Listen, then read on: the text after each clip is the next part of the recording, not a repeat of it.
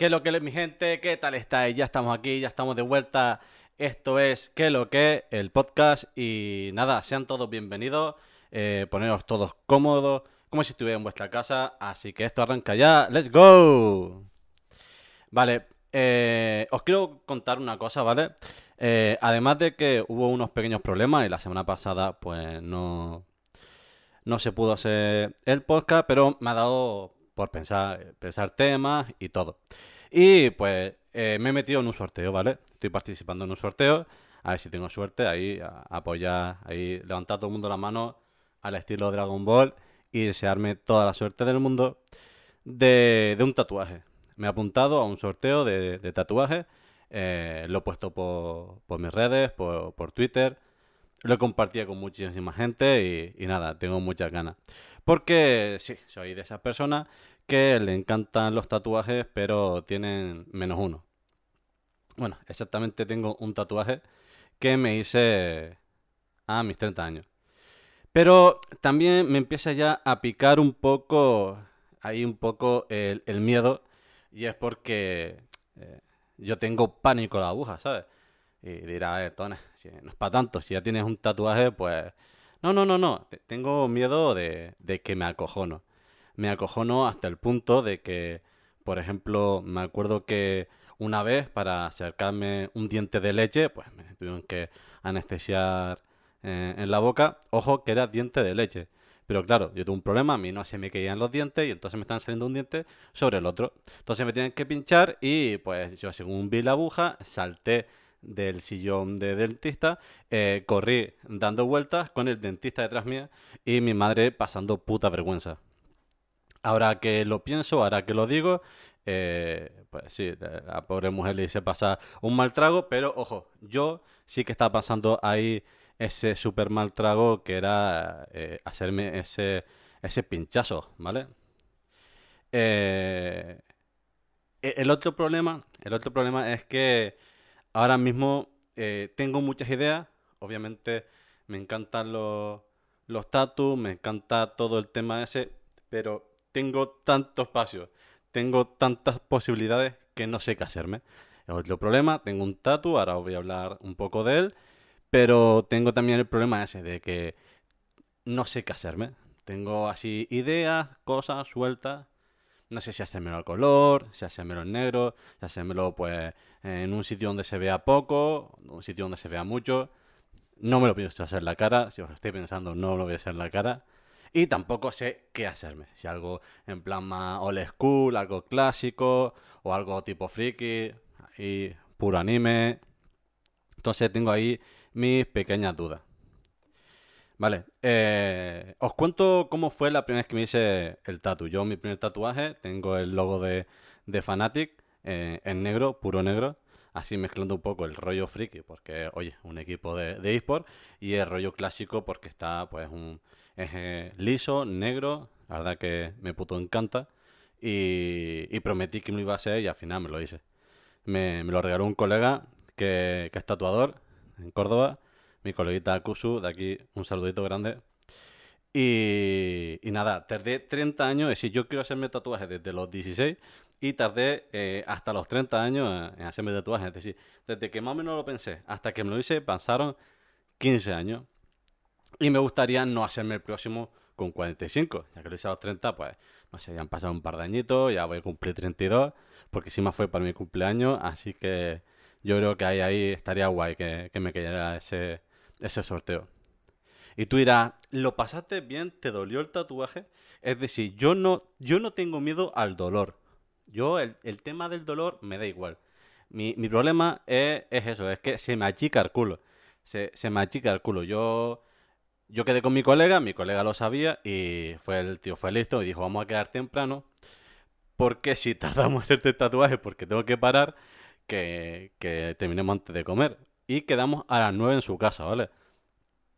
Lo dicho, era en Córdoba, en la península. eh, estaba en casa de, de un amigo quedándome a dormir. Fui a su casa caminando. Y yo calculé, dije, más, voy a ir tranquilito. Que atravesar la ciudad. Como ir caminando, va, si alguna horita antes. Menos mal que salí a las 8, ¿vale? Porque a mitad del camino, eh, claro, del puro miedo, se me aflojó el culo, ¿vale? Y tuve que ir corriendo a un bar a hacer lo propiamente dicho que sale por el culo. Tuve que ir a cagar porque es que mm, literalmente me cagué de miedo. La verdad que yo soy una persona que no le, to- no le gusta el tema de, de los cuartos baños públicos y, y nada, en ese momento dije, me la suda. En ese momento, bueno, sudores, lo pasé fatal. Sudando en Córdoba en octubre, que no hace calor precisamente. Y, y encima, eh, ese día hasta llovió, pero lo más grande por la noche, así que hacía, era un día frío. Era un día que tú de normal no sudas, porque encima iba despacito, iba tranquilito. nada. Y, y nada, una vez que llegué, pues me, me di una Coca-Cola porque me vio más blanco que un folio. Y, y nada, pues estuvimos hablando, montó la pistola ante mía, me sacó la pequeña aguja, ¿sabes? Que yo dije, eh, quiero que me hagas un tatuaje así, co- como, hacen la gente, ¿no? Yo lo, he visto, ¿no? No quiero que tatúes desde la cocina y me hagas el tatuaje en la pierna, ¿sabes? Porque claro, digo, si supuestamente atraviesa milímetros y me sacas una aguja así de grande, digo, eh, ¿qué, te crees tú que tengo yo en la pierna? Yo que sé, adamantium. Tengo adamantium en la piel. ¿Me ves cara de coloso o algo? Pero bueno. La, la experiencia fue, fue buena.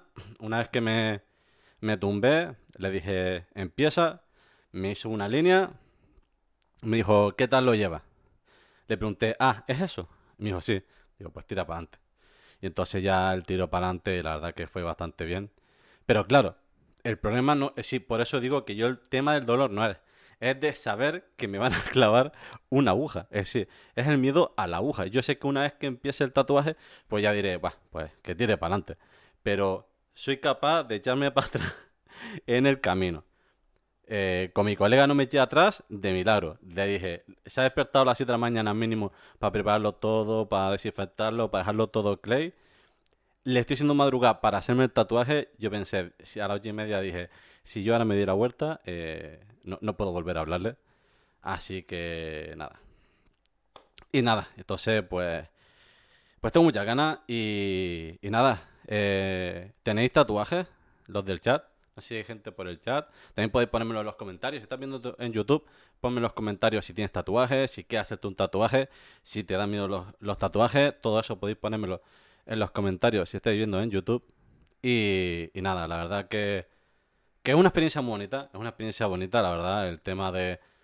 Y, y también es verdad que mucha gente me, me decía, oye, no te da miedo, Fua, no te vas a aburrir de él. Ojo, que yo me hice el logo de Fanati en octubre, ¿vale? Y, y para la siguiente season, que claro, fue octubre, fueron los mundiales, y la siguiente season que empezó en febrero, febrero marzo, cambiaron el logo. Ojo que cambiaron el logo, que dije, ¿tiene huevos? ¿Tiene huevos a que Fanati cambie el logo en el momento que me hice el tatuaje? Ojo, es verdad que el logo antiguo me gusta muchísimo más que el actual, el ahora es mucho más sencillo, y yo había prometido que si Fanati ganaba el mundial, eh, me tatuaba el logo de Fanati. Me lo tatué llegando a la final y perdiendo la final, pero dije, bueno, oye, yo creo que esto es más cerca que hoy está de posiblemente ver a Fanati ser campeón, que yo todos los días, todos los años los animo ahí a tope y todo el año voy a ir a tope con ellos. Y, la verdad que si ahora en el futuro hubiera ganado Fanati el mundial, aún así me hubiera seguido tatuando el logo antiguo, porque es el logo del que yo me enamoré, del equipo que yo me enamoré. Y hablando de, y hablando de, de enamorar, también me he enamorado de un juego que he probado y he estado viendo hace poco y la verdad que, que está bastante, pero bastante, bastante, bastante, bastante guapo. Así que nada, eh, obviamente no vamos a entrevistar a un juego, pero sí vamos a entrevistar a uno de sus creadores. Así que nada, al mismo paso, estamos aquí el señor Sansa.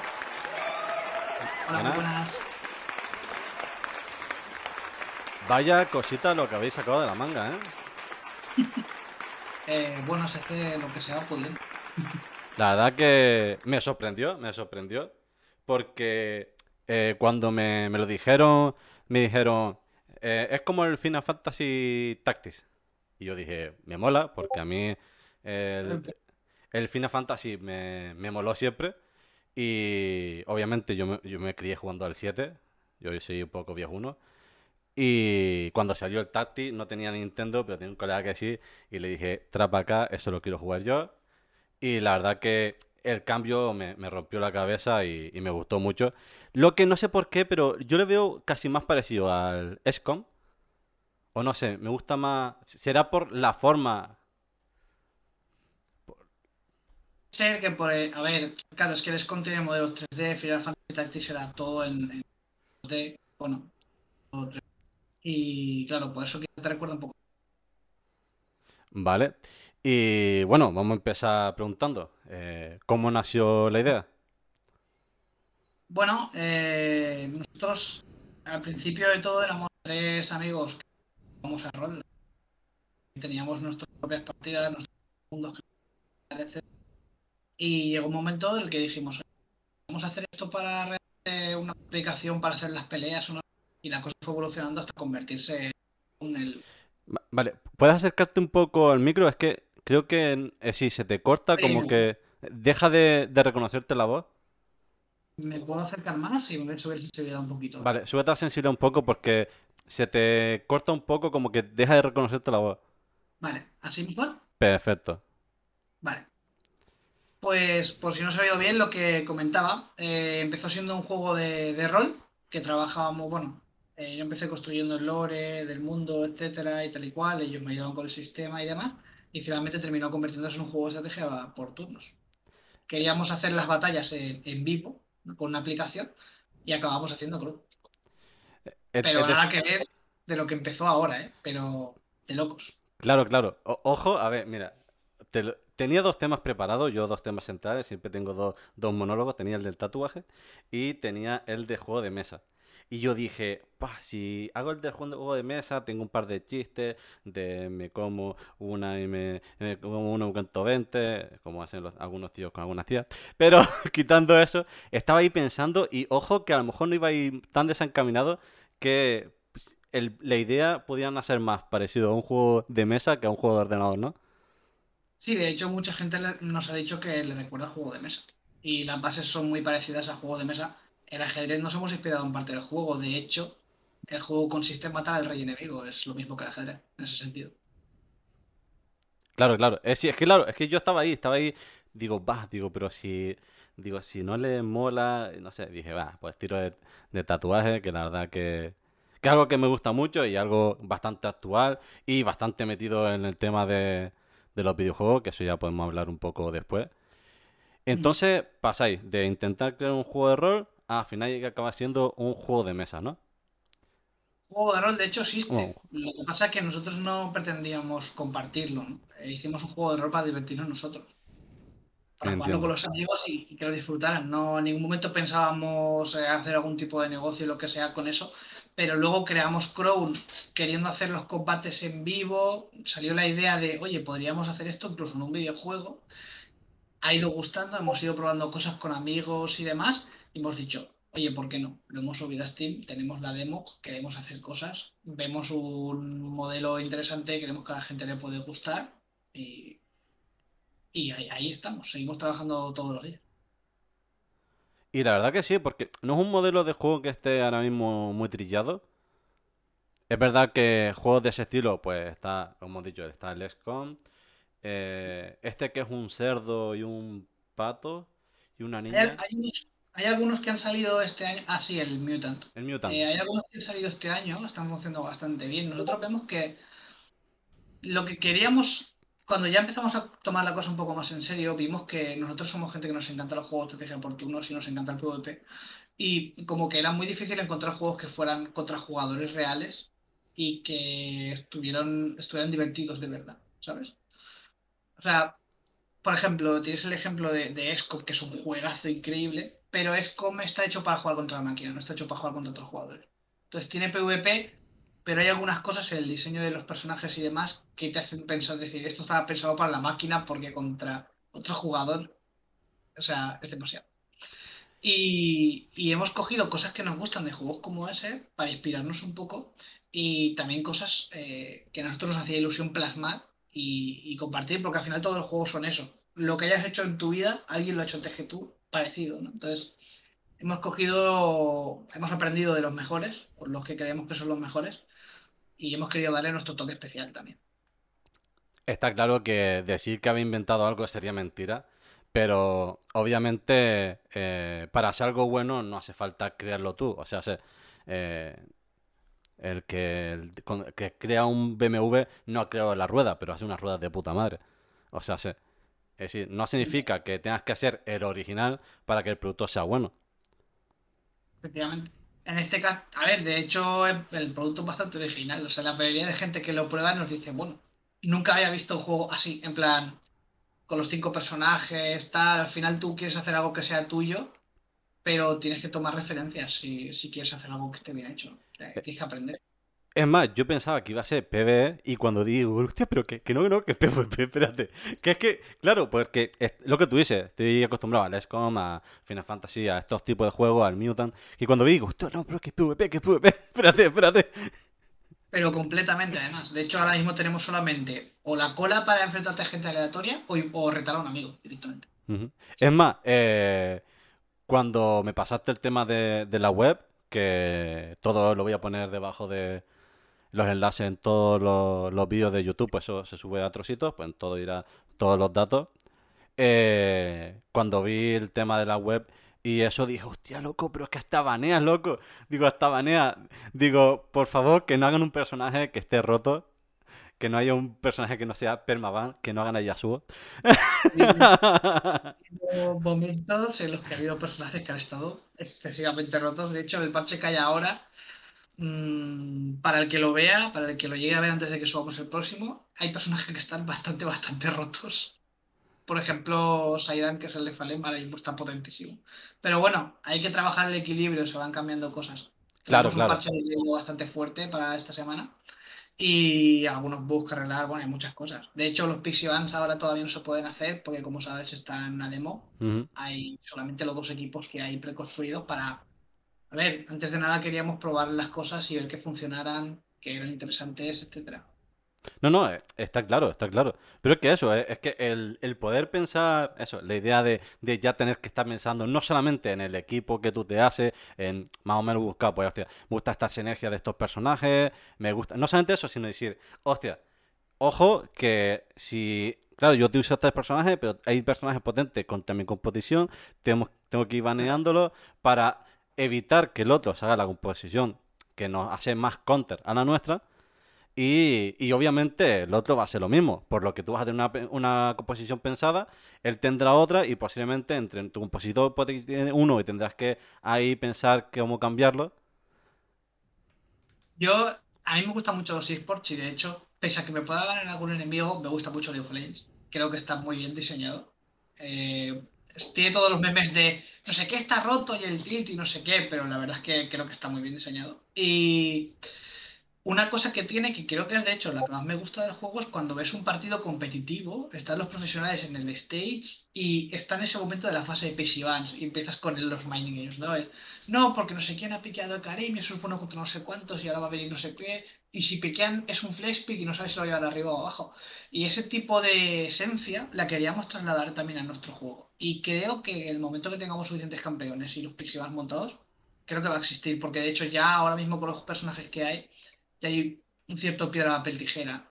Porque como tenemos un sistema elemental, eh, por ejemplo, los de fuego le pegan más a los personajes de viento. Entonces, ahí ya tienes algo. Quiero decir, solamente con los elementos ya tienes eso, ¿no? Y luego las sinergias que tiene cada uno.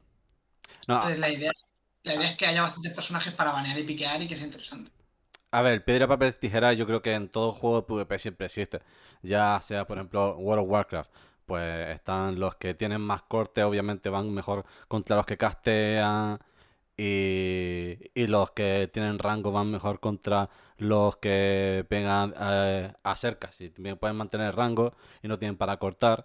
O por ejemplo en el LOL, pues yo que sé, un asesino mata a una de carry, una de carry mata a un tanque, un tanque se puede violar a un mago porque es que no le baja ni para atrás. Obviamente el piedra de tijera en todos los juegos existe Pokémon. Pues parecido a lo de ustedes, elementos, los tipos de Pokémon. En todo tipo o juego PvP en el que hay varios tipos, siempre se acaba creando el piedra, papel, tijera. Porque si no, pues, si no hubiera ese enfrentamiento, no, no tendría gracia. Si Mm. uno solamente tuviera debilidades o uno solamente tuviera fortaleza, ya no tendría gracia. Claro. Además que te ocurre de forma natural. Luego se crea el metajuego, con lo que la gente va haciendo, etcétera. Vale. Ya ha habido cambios. Ahora, hasta ahora solo teníamos unos pocos eh, testers y demás, y, gente que ha querido ir probando el juego. Y ya nos hemos dado cuenta de que hay cosas que dices, bueno, yo tenía pensado una cosa para ciertas habilidades. Y luego de repente resulta que este jugador es un corrino y me, me sube el personaje a donde no se suponía que se tenía que subir porque aún no estaba habilitado la parte de arriba de los edificios, y resulta que lo sube ahí. Y desde ahí pega gratis, y bueno, ese tipo de cosas que ocurren siempre. Te encuentras el bug exploit. Exactamente. Pero oye, eh, por lo menos ustedes lo tenéis en la fase beta. Ahí lo dejamos, Blizzard. Tío, es que juego al WoW, ¿vale? Y hay una zona que se habilitó ayer, que había un vuelo. Y pues todo Dios, pues iba allí, se, se, se iba a matar, aparecía en el, en el puesto de resultado más cercano y pum, aparecía donde ellos querían. Y yo creo que al final Blizzard hizo, pues mira, si ya sabéis cómo llegar, mira, os pongo el vuelo y os jodéis. Y ya llega todo el mundo. Sí, sí, siempre está, siempre está el que, el que busca ahí el el límite. Sí. Pero bueno, eso también es, es bonito. Porque Claro, ves a la gente echar la imaginación sobre lo que estás haciendo y, o sea, la sensación más satisfactoria de- del mundo, eh, yo creo que es cuando alguien prueba lo que, lo que tú estás haciendo y dice, guau, qué guapo, tal, no sé qué, y empiezan a decir, yo cuando hablo con cualquier eh, persona que ha probado el juego empieza a decir, claro, porque ahora puedes hacer el combo de este con no sé cuántos y tal y cual, y eh, para mí eso es lo mejor. Lo mejor. ¿Y te han llegado a decir algo que a lo mejor no tuvierais tanto en cuenta? O sea, si hay algo que os hayan comentado a alguien y que había dicho, hostia, pues lo hemos hecho un poco sin querer. Hombre, podría ser, porque ha habido algunas cosas que nosotros no esperábamos en principio que se hicieran y se han hecho antes de tiempo. O sea, son habilidades y tal que se han aprovechado, pero, pero, Ah. pero sí, sí que, sí que ha ocurrido, sí. A ver, es que yo es que me imagino, Riot 2016 creo que fue, 2016, 17, 16, 2016 y cuando Gorillaz así hace mi Fortune Support y destroza Sí. dos partidas seguidas con mi Fortune Support, que cuando yo lo estaba viendo, que me acuerdo que ya estaba a punto de irme a la cama porque digo, es súper de noche, porque encima fue en Norteamérica, fue en el Mundial de Norteamérica, estaba cansadísimo, ese día había trabajado eh, siete horas seguidas, estaba roto, digo, mira, me lo pongo en el móvil, me tumbo, intento verlo, si me quedo durmiendo, eh, yo vi eso, tuve que apagar el móvil, el ordenador y sentarme en la silla, pues dije, esto no me lo pierdo. Y yo creo que nadie se esperaría que cogiera una de carry porque mataba las plantas de un básico para contrarrestar a Cira. Era estupidísimo. Sí, sí, Era sí, sí. Pero sí, la verdad es que ese pick funcionaba muy bien. En nuestro caso nos ha pasado cosas pare- bueno, nos ha pasado cosas como de repente mm, haber zonas que no estaban pensadas para que se pasara por ahí porque es más lento, pero resulta que alguien mete todo ahí y te termina pegando una paliza. O el rey se supone que tienes que esconderlo más y tal y cual, y luego hay gente que resulta que se lo lleva para adelante y se pone a repartir toninas con el rey y ya está. Eso, esas cosas sí que las hemos visto. Pero también hemos intentado que el juego sea flexible. O sea, la gracia, una cosa que era muy importante para nosotros a la hora de diseñar y que estamos todavía en ello porque falta mucho camino, es que la gente pueda jugar como él quiera. O sea, a, nosot- a mí me molesta mucho, y creo que hablo por, todo el equipo de, diseño, cuando estás en un juego y te ocurre que tienes que hacer las cosas de cierta manera porque si no, no funciona. Entonces, siempre intentamos que haya al menos dos o tres opciones que sean válidas. Por ponerte un ejemplo, eh, eh, Rox es un personaje que tiene una habilidad que es para asesinar. Entonces, hemos diseñado la habilidad de forma que lo ideal sería moverte, tirarla para resetear el movimiento y, la y te vuelves a mover y te reposicionas. Pero también es posible que no te muevas al principio, te esperes, tires, no resetees, te muevas después. O sea, siempre que haya alguna opción B, algún- alguna opción válida para la gente que quiera jugar de forma diferente.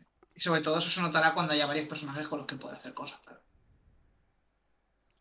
Entonces, el tema ese de que, que os mola, que os pueda sorprender un jugador, en, este caso un tester, y os diga, hostia, pues he hecho esto y digáis, pues vale, eh, a ver, no, no era el plan, pero oye, tira para adelante. a, mí me encanta. De hecho, una cosa que, Mira, tengo un ejemplo muy claro de que nos ha sorprendido mucho y es que Seidan, que es el personaje de Falem, eh, en principio su diseño está pensado para acumular marcas, que le hacen más fuerte, y cuando has acumulado ciertas marcas, lance su habilidad más potente. Pues resulta que la gente se puso a utilizar esa habilidad porque como tiene un saltito, te ayuda a llegar antes, entonces se pasaban las marcas por donde yo te diga y, y lo usaban para saltar, saltar el río o llegar antes a los objetivos y empezar a repartir guayabas lo antes posible. Y ni marcas ni leches. Entonces, ese tipo de cosas para mucho porque de repente dices, qué cabrón. Vale, ¿y cuántos hay ahora mismo en el proyecto? Ahora mismo en el proyecto somos seis, porque estamos los tres que empezamos, eh, que es Jorge, eh, Ramón y yo, Togan, Seikiro, Xansa. Y Tori y Harness que se nos unieron después con los inicios, cuando nuestro juego al principio iba a ser en pixel art. No te digo mm. más. Hostia. Imagínate. Has cambiado, ¿eh? O sea... sí. Y ahora estamos en el equipo con Maya también, que es un artista espectacular también, que está ahora en un curso precisamente en Barcelona.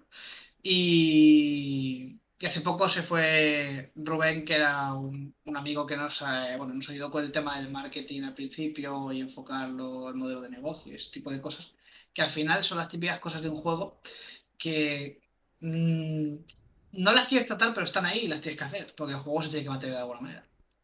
Totalmente, totalmente. Eh, es unas cosas de las que de las que yo, pues, por ejemplo, juego al WoW, juego al LOL, una free to play, el otro tiene pago mensual. Y, mucha gente dice, no entiendo cómo la gente eh, se compra aquí en el LOL y se deja un montón de dinero en el LOL. El LOL es un juego, se tiene que mantener. Gracias a Dios para jugar es gratis.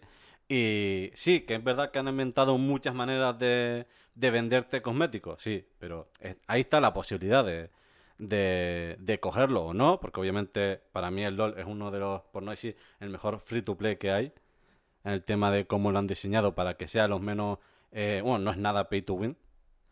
y, y la verdad que, que sí, que es verdad que inventaron las cajas de loot y todo eso y un poco así le dieron mucho bombo.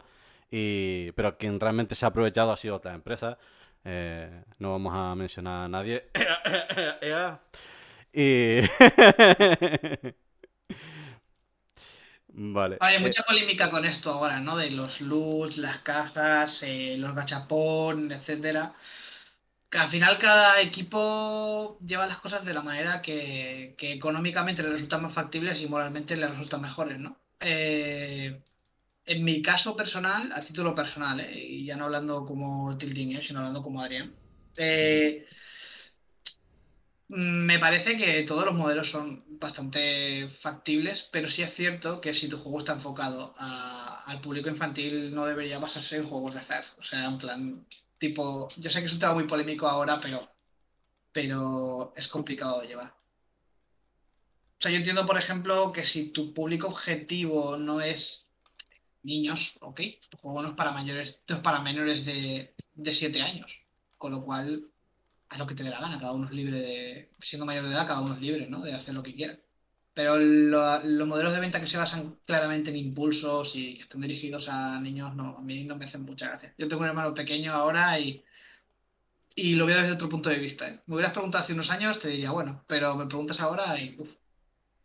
Sí, obviamente eh, cada uno tiene su punto de vista porque cada uno, obviamente tenemos nuestra vida, hemos tenido nuestra vida y tenemos nuestra familia y la gente más cercana y cada uno puede verlo un punto de vista y todos los puntos de vista, mientras que sean moralmente aceptables, tienen que aceptar.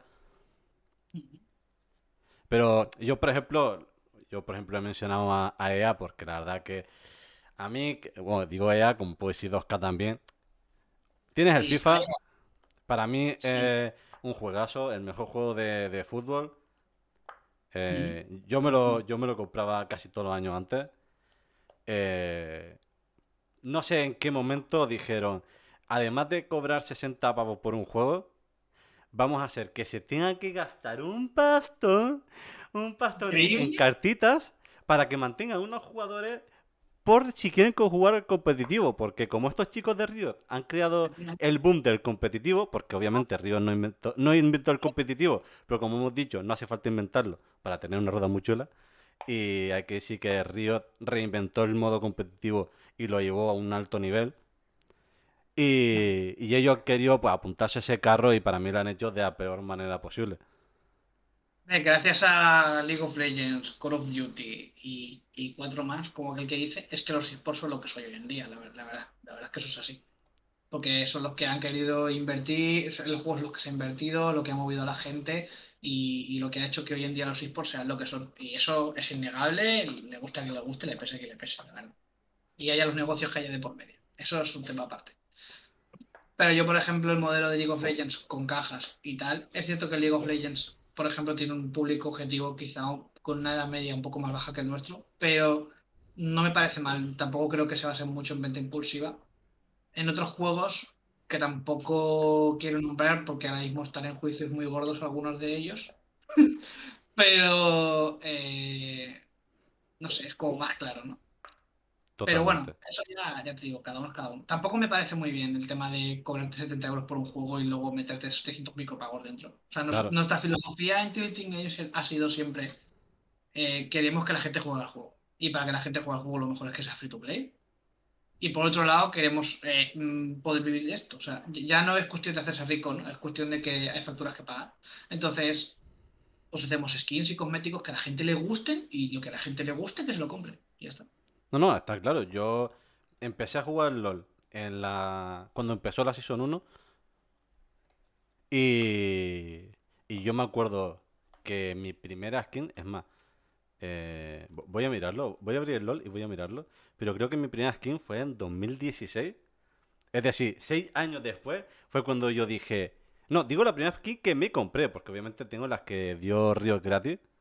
Porque obviamente eh, Riot pues como empresa y como todo aquello que empieza, comete errores y, cometió bastantes errores, tuvieron el tema de, los hackers y siempre que tuvo que parar su juego o su comunidad se vio afectada, eh, pues ayudar o, contentar un poco la, la comunidad pues regalando cosas.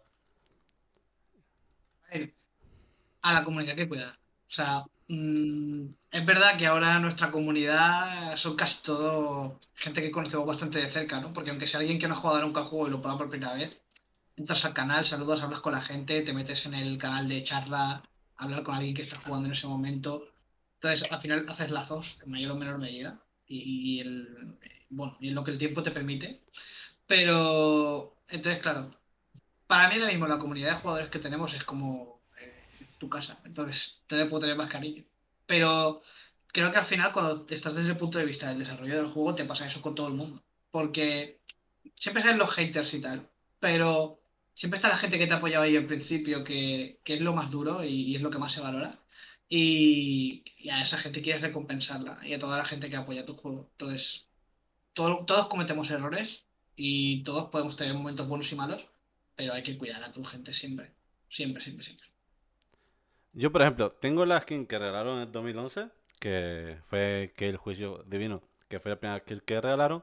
Y luego mi primera skin que yo me compré fue Rek'Sai Fiesta a la Piscina, en verano. Fue el día 26 del 6 de 2015. Me equivoco, no fue 2016, fue 2015.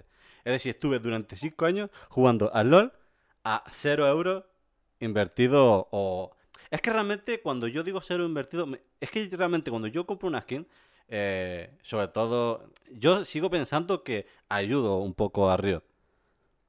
O sea, sabemos, que al mismo Riot hace así y se seca su dos con billetes de 5 euros. No, no, muy grandes, pero oye, algunos billetes caen para limpiarse dos. Pero no sé, pero algo dentro de mí me ha dicho, tío, es un juego gratuito y yo creo que es una forma de, apoyar. Claro que ahora Riot es una empresa muy grande, pero en su día era una empresa chiquita como, como cualquiera. Claro, claro. Y que un equipo sea grande no significa que dejar de apoyarlo tampoco. O sea, detrás de la gente, detrás, es como todo, detrás de, de, que un juego te saca una skin y la gente te puede decir, no, se compran ropitas para, para las muñequitas chinas. Y tú, plan, vale, ok, pero píntalo como quieras, pero detrás de esa, esa skin hay un trabajo de diseño, hay un trabajo de, eh, artístico a nivel 2D, hay un remodelado en 3D, hay UFX, hay un proceso de aprobación, hay muchas cosas, muchísimo trabajo detrás que muchas veces se infravalora, pero, pero hay que valorarlo. Yo, No, la verdad, era de las personas que no valoraba tanto el trabajo que había detrás de hacer un videojuego hasta que me he puesto a hacerlo y he dicho, oh mamá. yo, a mí me gusta mucho el tema de documentales. Por ejemplo, yo cuando fue el especial de 10 años de Riot, me vi todos los directos, todos los vídeos, todas las mierdas que pudo poner. Y, y es que eso es lo que tú dices. Tú te puedes decir, tú puedes reírte de, va, esto lo único que hacen es sacar skins y canciones o vídeos y polladas, pero tú dices, es que con eso, eh, a lo tonto está dando de comer a gente. Es decir, eh, a lo mejor ese, ese, pues, por ejemplo, el Cáceres Plaza, tío, pues a lo mejor si ese muchacho ese, pues, eso es, vamos, yo qué sé, pon tú que gane, yo qué sé, 500 euros, no sé, yo digo precio al azar. Pues a lo mejor esos 500 euros, tío, pues con eso él, está pagando la luz de su casa o está manteniendo su familia sin problema. O, o el que hace el modelado 3D de- del personaje en una skin. O los que se s- hacen los vídeos de cuando hacen un personaje nuevo, pues no, antes siempre hacen algún tipo de animación o... Tío, pues están dando un montón de trabajo. Y sí, a cuestión de ropita y gilipolleces, pues sí, pero oye, pero están dando puestos de trabajo, están dando dinero y están ayudando a gente que sin eso no lo haría. Claro. Y luego cada uno se gasta dinero en lo que quiere, es decir, hay gente que le gusta gastarse dinero en zapatos, ropa o relojes, y hay gente que le gusta gastarse dinero en videojuegos. Y gastarse dinero en videojuegos puede ser comprarse el Cyberpunk o puede ser gastarse 50 euros en skins y en lo que sea, y en emoticonos. Sí. El dinero ganado limpiamente, la gente que se lo gaste como le dé la gana, que para eso se lo ha ganado. Eso es lo que pienso yo. Vale. Eh, tema competitivo. ¿Os, os Sí. molaría algún día ver alguna competición de vuestro juego? Ya está en una en una pre, pre- prepensamiento. A ver, el sueño, ahora mismo el sueño, es eh, ver Crown siendo casteado en stage y, y haciendo competitivo. Ese es eh, el sueño ahora mismo, la verdad. Y tal y como lo estamos pensando, es en un formato en el que admitiría esto, claro. Pero bueno, de dicho al hecho hay un buen trecho, ¿no? Como se suele decir. De hecho, este fin de semana tenemos un pequeño torneito amistoso que lo vamos a hacer en el canal de, de Naxi, que hace también streamings y tal de juegos, que ha querido probar nuestro juego, nos está apoyando un montón y ha dicho, oye, vamos a organizar un torneito así amistoso y tal y cual. He dicho, pues venga, vamos para allá. Pues mira, ¿a qué hora va a a, ser? a las 10 si no me equivoco. Mm, Vale. Lo, lo digo, luego me pasa el canal y también lo pongo eh, en la parte de abajo. Además, posiblemente en, YouTube esté apareciendo por aquí eh, hay un poquito de publi. Pues oye, yo, yo no voy a poder estar porque esta semana tengo jodida, no lo siguiente. Eh, tengo más doble turnos que, que nadie. Y, y como siempre, pues gracias a Dios que el lunes he podido librar y hemos podido hacer esto. Porque la verdad que cuando vi mi horario dije, eh, yo pensaba, digo, no libro el lunes ni de coña. Pero sí, al final, no- al final ha cuadrado todo. Vale, tema tatuaje. Vamos a darle un poquito al tema. Ya está. ¿Te gustaría hacerte un tatuaje? Me gustaría mucho hacerme un tatuaje, no me he hecho ninguno todavía. Y he estado muy cerca varias veces, pero aún, aún no llega ese momento. ¿Y, y por qué no te lo has hecho? ¿Es como yo? ¿Te, te da Por- miedo? pues te diré por qué. Porque hasta los veintipocos años eh, yo era una persona que decía, tatuaje, mm, estás loco. Tatuaje, eso es una locura. A mí eso no, eso tatuaje no. Y hace unos años empecé a decir, "Mm, me apetece mucho hacerme un tatuaje. Pero me faltaba eh, decir, lo típico del primero, ¿no? La primera vez quiero que sea especial. Pues eso me ocurría un poco. Así que, de hecho, cuando empezamos con el proyecto de, de Chrome, eh, decidí que me esperaría a ver que la cosa funcionara del todo y cuando termine de arrancar, lo primero que pienso tatuarme es el logo de- del juego. Hostia, pues es bonito, bonito y encima es algo importante. Obviamente todo el mundo, las tatuajes buscan algo así importante. Yo me tatué, lo he dicho, el logo de Fanati. eh, además de porque me gusta Fanati y porque la primera partida en competitivo que vi de Fanati eh, fue el, la Intestine Master y mi primera partida que vi fue el Bundle de XPK. Porque sí, sí, sí, sí. Sí, sí, sí, sí. Yo, eh, un colega lo estaba viendo, yo estaba diciendo, tío, pero deja de ver ese gilipollez y vamos a jugar. Tío, si es un juego no es para verlo, es para jugarlo. Y esto de, sí, tío, si, ya, ya que me estás ignorando, pues pásame el link y yo también lo veo. Ya estaba la partida empezada. Yo no me estaba enterando un carajo, porque sí, obviamente jugaba, pero el verlo y, y- y los movimientos y, y el caster y, que muchas veces pues te están casteando cosas que no están, no están viendo porque no sé qué y era yo ahí jugaba pero todavía no era tan bueno y claro los casters dominan tanto muchas veces el mapa y se fijan tantas veces en el, en el minimapa y yo no y yo estaba flipando digo es el mismo juego que yo juego y después cuando hicieron eso en la base digo pero pero que has ganado haciendo así saltando loco por encima de la base y yo fue en plan de este tío es un genio. No sabía ni que era español. Yo dije, este tío es un puto genio. Y me dijo un colega, ah, pues es español. Y yo, ¿cómo? ¿Qué tenía que ser? Que a un español se le ocurrió hacer eso. Murciano tenía que ser. Sí, sí, yo, yo- yo pensé que, no sé, yo cuando estaba viendo, digo, esto tiene que ser, pues, eh, chinos o, pues, siempre eh, el tema de... Sí, en Corea y tal, Claro. siempre. Y yo dije, esto tiene que ser los putos amos, no sé qué. Y cuando me dicen, no, no, y encima me dicen que el que lo hizo era español, y dice, "Pah", y me rentó la cabeza. Y entonces, pues, gracias a esa jugada y a eso, pues, empecé a seguir más a- al equipo. Me, me enamoré de todo. Es más, mi jugador favorito nunca llegó a ser eh, Peque, siempre ha sido Reckless, porque a mí me gustan los AD Carry. Entonces, si te gusta AD Carry, te gusta Fanati, te gusta Reckless. Además que para Sí. mí posiblemente esté en el top 3 histórico de los mejores AD Carry o top 5 histórico. Tengo cero dudas de, de eso, la verdad. O sea, seguro 100%. Aunque nos ha traicionado y se ha ido G2, me cago en la puta. Eh, Es que dos. O sea, si tienes un equipo de, de- No sé cómo va el resto de esports, pero en League of Legends, si tienes un jugador que es bueno, antes o después pasará por G2. Eso es así. A, a ver, a ver, a, mí me gusta. A mí me gusta el tema de G2 porque yo lo veo como un cementerio de, de animales. No, no, Ay, no, yo- no- lo digo porque iba en cuatro derrotas seguidas. No lo digo por eso. Pero, a ver, yo las cosas como son. Eh, Celote es un genio. A nivel. Lo que ha hecho es un genio, tío. O sea, lo que ha hecho de formarse el equipo, crearlo todo desde cero, eh, mantenerlo. Y para los que digan que no, yo le tengo mucho cariño a Quispeque, pero tienes el ejemplo de una persona que ha tenido lo mismo que, que Ocelote y no lo pudo hacer. Claro, pero realmente no fue lo mismo. Realmente Bueno. no fue lo mismo porque para mí lo que hizo Peque fue decir, vale, voy a llamar a mis colegas y voy a hacerme un equipo con mis colegas y voy a pegar una paliza con mis colegas y pegó una paliza con sus colegas llegando a semifinal en, en medio split. Es verdad.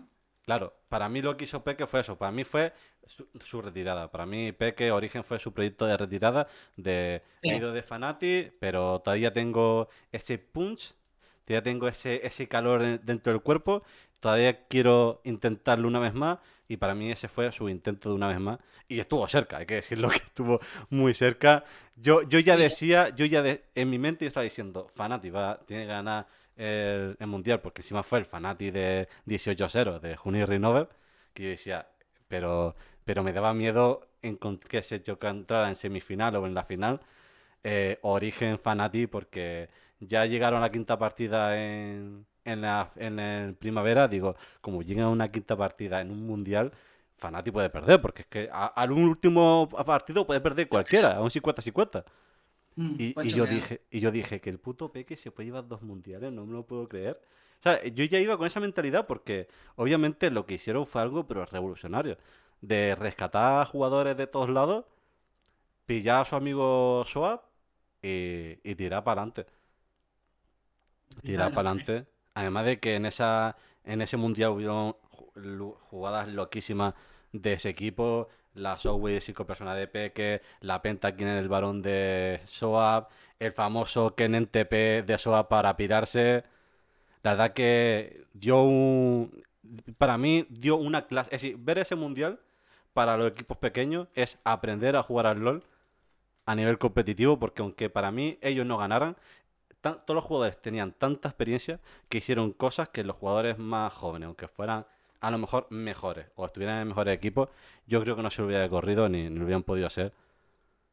En todas las competiciones la experiencia es un grado. Y En el caso, bueno, en este caso League of Legends tiene un factor mecánico, entonces los reflejos son importantes y tal y cual, pero la experiencia y la, y la picardía siempre son importantes. En cualquier juego que tenga un cierto nivel de estrategia, y of Legends la tiene, nuestro juego es full estrategia, eh, 0% mecánica, la verdad.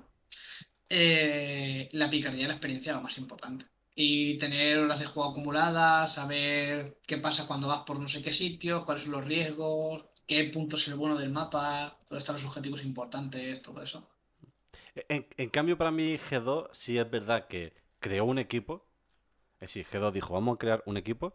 No han pegado una paliza eh, origen en la Liga Española, porque obviamente eh, no podías comparar los jugadores que tenía, eh, que eran buenos, pero eran novatos, eran casi todos rookies, y el puto equipo de origen, que eran putos dioses todos. Y, y que luego, pues, ¿qué lo hizo Ancelotti? Joder, aquí lo que hace falta es caché. Y dijeron, ¿qué equipo están despuntando? Pues mira, hay un jungla que está despuntando mucho. Pues mira, me voy a coger al jungla de Unicorn Love y jodo al equipo entero. Voy a coger y fue ahí, hizo su, fase de Pixivan y picó, después picó jugadores y dijo, voy a unir esto y ya con esto, ya he hecho la primera experiencia, ya he creado el equipo, hemos perdido una final, oye, pero hemos perdido, pero, y claro, dijo, pero ¿por qué he pillado muchos rookies? Voy a empezar a pillar ya jugadores con experiencia, porque yo creo que eso, que lo que le faltó a, a ese Games 2, porque antiguamente era Gaming Stone, eh, fue pillar a jugadores con algo más de experiencia. Y dijeron, a ver, que tenemos aquí un jungla que es capaz de jugar contra Master G y, y jugar eh, Twisted jungla contra Fnatic. Lo cojo y me lo meto en mi equipo. Que luego lo pongo en la lane, pero bueno, eh, la idea ya era que fuera jungla. Luego cojo a este jugador, Jarnan. Bueno, la gente dice que está sobrevalorado. Pero bueno, de AD Carry todavía me funciona. Que se ponga a farmear aquí abajo. Y no sé, y rescató ahí un par de jugadores un poco más con experiencia y ya fue lo que encaminó a G2 a, a poder llegar a, a la liga alta. Sí. Y después le pasó a Peque lo contrario. Peque rompió, ganaron no sé qué, se rompió un poco su equipo, eh, Fnatic se llevó a Soap, no sé qué, y cuando tuvo que tirar de cantera es cuando no supo. A ver, llegar a un equipo es complicado. Es complicado en un equipo deportivo, es complicado en equipo de trabajo y hay, hay veces en las que, que un solo miembro te, te cambie, te puede romper toda la dinámica del equipo, es muy complicado. Y lo ves cuando haces un trabajo de clase o cuando haces un, proyecto de lo que sea o cuando tienes un equipo de, de esports o un equipo de fútbol. A veces cambiar a un jugador puede cambiarlo todo, dependiendo de la sinergia que tenga con los demás. Incluso aunque quieras coger una persona que es muy buena porque mm, técnicamente es increíble o por lo que sea, si la actitud y el trabajo en equipo no son tan buenos como la otra persona, pues a veces no te compensa que técnicamente sea tan bueno. En, el, en el League of Legends se ha visto mucho y en otros equipos también. O sea, incluso el fútbol, si te quieres ir, también ha pasado muchas veces. No, sí, sí, no. es una estrellita muy buena, pero no trabaja bien con el equipo y ya está. No, no, por ejemplo, en el WoW, cuando el las la guild que siempre consiguen los logros de primero de reino suelen ser guild con muchísima experiencia y que ya sus jugadores tienen una sinergia entre ellos impresionante. Es más, yo tengo un colega que juega en una eh, guild, eh, está muchas veces por, por, eh, por el streaming y, y la verdad que yo cuando lo he visto jugar, pues algunos de, de la guild hace streaming, yo cuando los veo digo, "Fua, qué, qué bien lo hace, qué bien se entienden. Y eso que obviamente cometen errores, porque obviamente son chavales, pues cada uno en su casa. Y obviamente eh, juegan por, for fun. For fun y, y- y por querer mejorar y, y, y es esa, esa meta que se ponen ellos cada uno mismo de, de llegar a lo más alto sin Y llegar a competir. competitivo, ¿no? O sea, Claro, claro. eso que te impulsa, eso, eso es un poco el por qué nosotros nos quisimos llamar Tilting Games. Porque para nosotros el tilt es ese momento en el que estás en el boss final, te mata y haces. Y trincas el mando y dices, hasta que no lo mate no me voy. Pues eso es, eh, es también, ¿no? Esa cosa que te impulsa a decir, ahora me pico y ahora me lo tengo que pasar por mi pelota. Esa cara, la- esa la cara la puse yo un día jugando a Dark Souls en streaming. a un toque, a un toque, a un toque del boss, se buquea al suelo y me caigo al vacío. No es que me matara, no es que me matara, sino que rodé y atravesé la pared. Donde, sí, yo rodaba y mi tío debería chocar con pared. Pues descubrí un bug y hice por detrás de la pared. Y para abajo. Y le quedaba un puto toque. Esto de yo ya pensando, porque encima ese boss me pareció bastante fácil. Es más, llegué la siguiente vez y me lo cargué. Obviamente, eh, las mecánicas que tenía eh, iban bien con mi estilo de jugar. Entonces yo dije, yo ya mentalmente ya estaba diciendo, va, ruedo para atrás, ruedo para adelante, básico y GG. Y bastante fácil. ¿Es, es usted eh, coreano por parte de padre o algo así? Que va. Que va. que va, que va. Es más, eh, en bosses que mucha gente mata eh, súper pronto, yo, yo tardé varias partidas en matarlo. Bueno. Por ejemplo, la gárgola. Yo, yo dejé de jugar a Dark Souls varias veces por la puta gárgola y creo que es el tercer o cuarto boss del juego. Yo, yo, a ver, yo porque Dark Souls no es el tipo de juego que yo, que yo suelo trabajar, pero sí que lo probé y tal. Y mi, mi conclusión jugando Dark Souls es que mm, apenas soy capaz de pasar de los primeros esqueletos sin que me estalle una arteria. Pero si te cogías al clérigo de la maza, eh, el juego estaba hecho. El que se curaba, el juego estaba hecho. O sea, fue increíble. Mi experiencia fue, no puedo jugar este juego, ah, me cojo este personaje y hacer. A mí me dijeron que cogiera el, el pirómano. Sé que no se llama el pirómano, eh, pero vamos, el que lanza bolas de fuego. Mm. Y, la verdad que lo hice, tal que como me dijeron, y me costó muchísimo menos. Claro, obviamente también me lo pasé después de ver 50 streamers jugándolo. Pues claro, lo mío fue. Claro, lo mío fue decir, si ellos pueden, yo puedo. Yo me saqué el bachillerato con, con 22 años, empecé el bachillerato, poco tardío, y mi mentalidad fue, si, mis colegas, mis colegas, si mis colegas lo hicieron, yo puedo hacerlo. Puse mentalidad gamer para estudiar, ¿sabes? Ahí está, sí, señor. A ver, eso es un poco la vida también, ¿eh? Si no sé quién puede hacer tal, yo también, sí. Eh, ¿Y por qué no? A mí me pasa eso un poco cuando... Yo he visto muchos vídeos de desarrolladores indie que han hecho cosas muy grandes. Alba Mayo, eh, Ginshu, eh, son chavales que, que, son chavales en su casa, que han estudiado desarrollo de videojuegos o que han estudiado cosas de programación que les gustan, se han puesto a hacer cosas, han sacado juegos, se han hecho un canal de YouTube y viven de lo que les gusta. Y, y eso es admirable. O sea, yo cuando veo a la gente decir, ah, no, es que este es youtuber, en plan, como, como que es fácil, ¿sabes? Como, como que es fácil tener hacer directos y que vengan 2.000 personas o hacer un canal de YouTube y que te vean no sé cuántas mil visitas, o sea, no, no es fácil, amigo. O sea, hacerlo ustedes. Ah, me gustaría ver, verte hacerlo, ¿sabes? O sea, hazlo tú, hazlo tú. Claro, o sea, hay, hay una, una, canción de, de rap que, que el estribillo es eso, si no, si, no, si no sé qué, hazlo tú. La verdad que hazlo tú. Ese es de, de unos chicos canarios me, me acuerdo de eso y, la verdad que, que, habla un poco de eso, de, de, la gente que va un poco de boca, de bueno, eso es... Hazlo tú. No, no, oye, no te voy a, no voy a discutir contigo, no te voy a... No, no, directamente. Si tú realmente crees que eso lo puede hacer cualquiera, hazlo. E, es como la gente cuando, volviendo al LOL, que es un tema que hemos tocado y sé que tú entiendes también, como la gente cuando dice, eh, has ganado porque has jugado Master G, porque es un noob chap. ¿Tú podías explicarlo? Sí. ¿Por qué no lo has hecho? Ah, porque me parece muy fácil. Ah, pues te jode, yo qué sé. no sé, a ver, los dos hemos tenido la posibilidad. Tú no lo has querido coger, lo he cogido yo. Por haberlo hecho sí peor persona, sí, es verdad, es un campeón asqueroso que con una habilidad puedo matar y al mismo tiempo puedo esquivar todo, pero oye, los dos teníamos la posibilidad de cogerlo y tú no has querido. Ah, Entonces... subido a platino, pero solamente juega Garen y, y, Maokai ya subió a platino. Bueno, pues. Ah cógelos tú y sube a platino. Si se trata solo de eso, Aldo. Claro. ojalá fuera cuestión de subir a platino antes de jugar Garen. Y mira que Garen es un campeón que no me gusta. No, no porque. no juego nada, la verdad, porque me queda cero tiempo.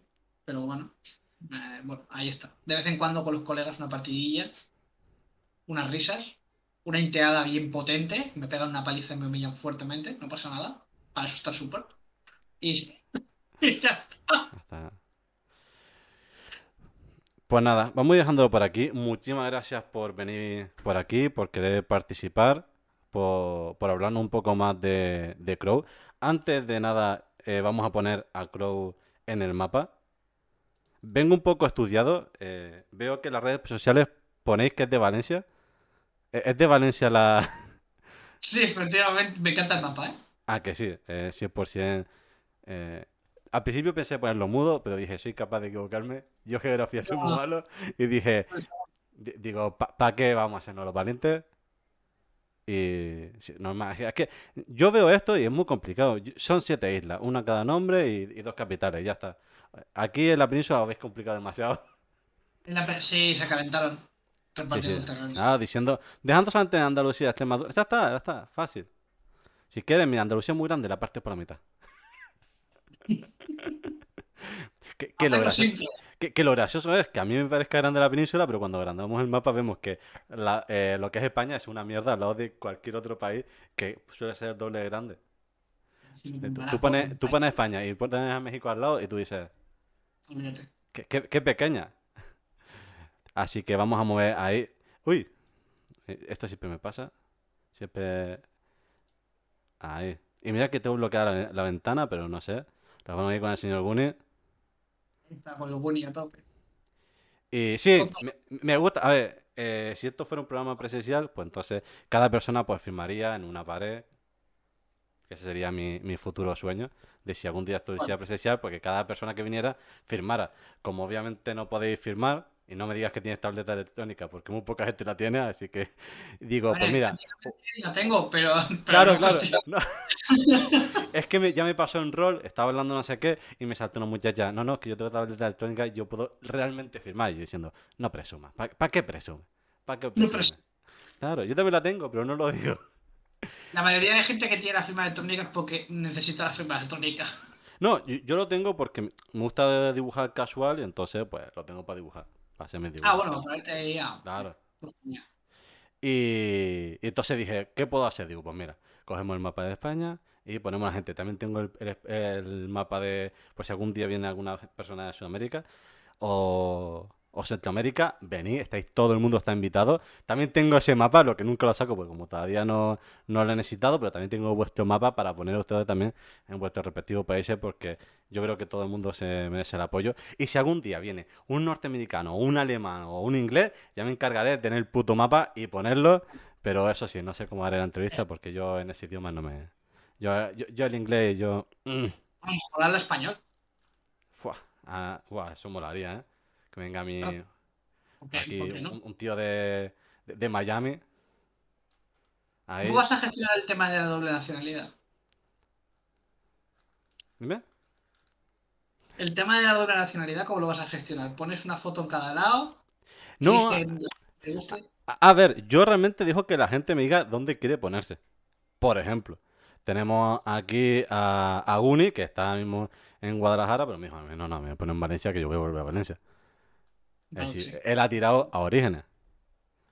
Por ejemplo, tenemos a, a, a este muchacho, a Payens, que igual vive en Madrid, pero me dijo, oye. Y en cambio tenemos a, a Starving, que me dijo, no, no, yo estoy en Guadalajara, en Guadalajara. Entonces, pues cada uno ha querido elegir y yo, oye, yo obviamente lo, lo respeto y así, pues si se van separando ellos mismos, pues ya voy a ir cubriendo un poco. Mañana, bueno, la semana que viene traeremos una chica de Mallorca, el primer isleño. Oh, Sí, sí, sí, sí, sí. Quitándome a mí, que obviamente yo no me cuento. Pero va a ser la primera persona que... no, ¿Por qué no? Ponte ahí también. Nah, nah, nah, nah. Ya, ya- ya me ven bastante toda la semana. Así que nada, lo dicho, un placer haber hablado. Eh, ya seguiremos obviamente hablando por fuera y la verdad que, que lo que estado probando y lo que he visto promete muchísimo. Es más, cosas que yo más o menos tenía pensada de, hostia, esto ah, casi que podría ser, por ejemplo, como he dicho, de, de un, un competitivo y esas cosas, obviamente tiene tinte. Y si ya lo tenía en mente, pues la verdad que, que de pie. Y si ya están saliendo mini proyectos, que como puede ser que una persona diga, hostia, pues nos juntamos cinco y los streameamos y lo hacemos a, a pegarnos y a, y a quién gana. Pues la verdad que, que para adelante en el proyecto. Yo, pues, jugaréis Sobre, y... sobre todo es for fun. Hacemos un torneo amistoso, nos divertimos mucho. Nasty nos ha hecho el favor de que los favorazos se están portando muy bien el chaval. Y no sé, es que nos divertimos. O sea, al final nosotros trabajamos con la gente que estamos a gusto. Y, y dentro del equipo igual. Nosotros nos hemos juntado gente que trabajamos a gusto, que hacemos las cosas. Nos gusta trabajar bien, nos gusta terminar algo y decir, está bien hecho. Y vamos a enseñarlo y, y vamos a estar satisfechos de lo que hemos hecho. Luego ya viene la gente a decirte, eso es una mierda, pero siempre hay alguien que te va a decir que eso es una mierda. Yo, si, si me permites dar un consejo a la gente que los esté viendo, Sí, claro, para adelante. que quiera hacer cualquier cosa, ¿eh? O sea, hablo de desarrollo de videojuegos, hablo de escribir un libro o hablo de cualquier cosa. O sea, eh, empieza ya. Eh, no, no importa lo que estés pensando, da igual que pienses que tu idea sea buena o mala, eh, aterrízala. Eso es algo que nos dijo mucho eh, Rubén, compañero que trabajó con nosotros. Aterriza tus ideas, escríbelas en un papel, es lo que sea. Eh, sea lo que sea que tengas en tu mente, es mejor en tu mente que fuera, siempre. Porque yo he participado en el proceso creativo de muchas cosas y en tu cabeza está de una manera, y luego la bajas al suelo y dices, ¿es es buena o es mala? Pero nunca va a ser tan buena.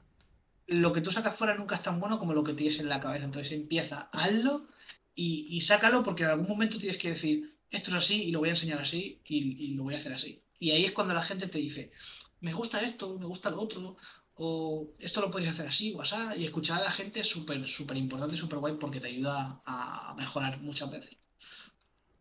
Siempre que sean críticas constructivas, ojo, ¿eh? Los haters fuera. No, no, está claro. A ver, siempre que hablamos de, críticas, siempre son constructivas, los otros son insultos o ataques o ofensas. No, no, la verdad que sí, a mí me pasó lo mismo con esto. Yo este proyecto llevaba como seis meses rumiándolo en la cabeza. Y, y lo peor, siendo pesado con, con amigos, porque siempre, o yo por lo menos, con la gente menos cercana no, pero con la gente cercana, pues siempre me gusta hablarle de mis cosas. Y es verdad que yo siempre decía, "Fua, me gustaría, me gustaría. Y ya me dijo eh, una amiga, hazlo, hazlo y punto. Hazlo y punto te, si te salga como te salga, hazlo. Y, y al final, pues tiré para adelante. La verdad que lo mío fue al revés, me salió mejor de lo que pensaba, porque yo, era ya tan negativo que yo dije, es más, en el eh, segundo antes de empezar, yo pensé, eh, he, he tenido tantas malas ideas o tantos malos, malos pensamientos en la cabeza que peor no puede salir. Digo, lo único que puede pasar peor es que se me vaya la luz y se vaya toda la mierda.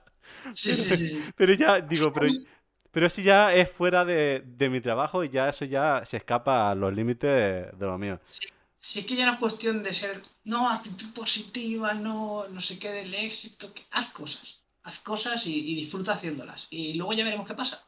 Pero yo, ahora, por ejemplo, nosotros llevamos un año trabajando con esto de Pro. No, no llega todavía. Eh, si finalmente no resulta el proyecto por lo que sea, porque puede ocurrir cualquier cosa, cualquier desgracia, cualquier historia, o que simplemente la gente nos diga no nos gusta y no juega. Eso ocurre en, lo- en los videojuegos constantemente. Claro, claro. Yo me quedo con que hemos tenido una experiencia increíble. O sea, yo jamás pensé que aprendería todas las cosas que he aprendido, que conocería a la gente que he conocido, y todo eso partió de que un día dijimos, vamos a hacer cosas. Y las cosas que hemos hecho no tienen nada que ver con las cosas que finalmente hemos terminado haciendo. Pero nos lo hemos pasado bien, que es lo importante. Totalmente. Y que no sé cómo ustedes lo tenían encabezado en la cabeza, pero yo, yo, digamos que yo lo visualizo como si fuera una lista de logros. Y tenerte a ti, tener Crow Video Games, tener a ustedes que obviamente no os conocía aquí y que alguien me diga, oye, tengo un colega que está haciendo este proyecto y le gustaría participar en tu podcast. Para mí eso fue ya tacha un, logro porque al principio, pues obviamente he tirado de fondo del armario, he tirado de todo colega, de sé que va a salir bien porque he hablado mil veces con ellos y sí, siempre hemos hablado bien, nunca ha habido problemas porque en el porque va a haber problemas.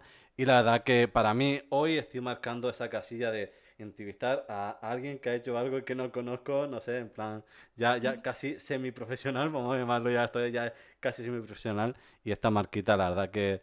Así que también te doy gracias por, por hacer este pequeño mini sueño cumplido.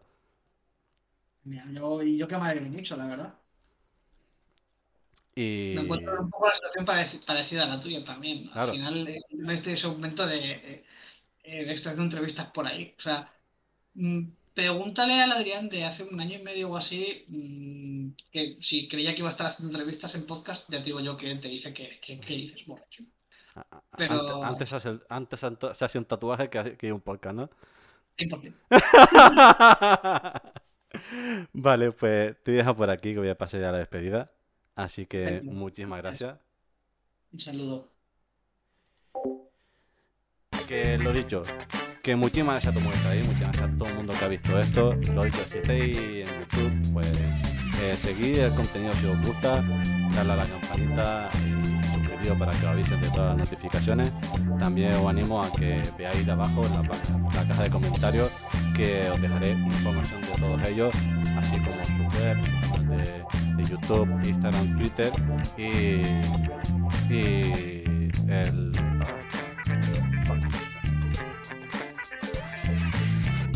y el Kickstarter que tienen por si queréis apoyarle de la mejor manera que, podáis. También dejaré el link de, de Steam. Y nada, que muchísimas gracias por estar ahí, muchísimas gracias por el apoyo, que sois los mejores y nada, que, que os deseo lo mejor a todos.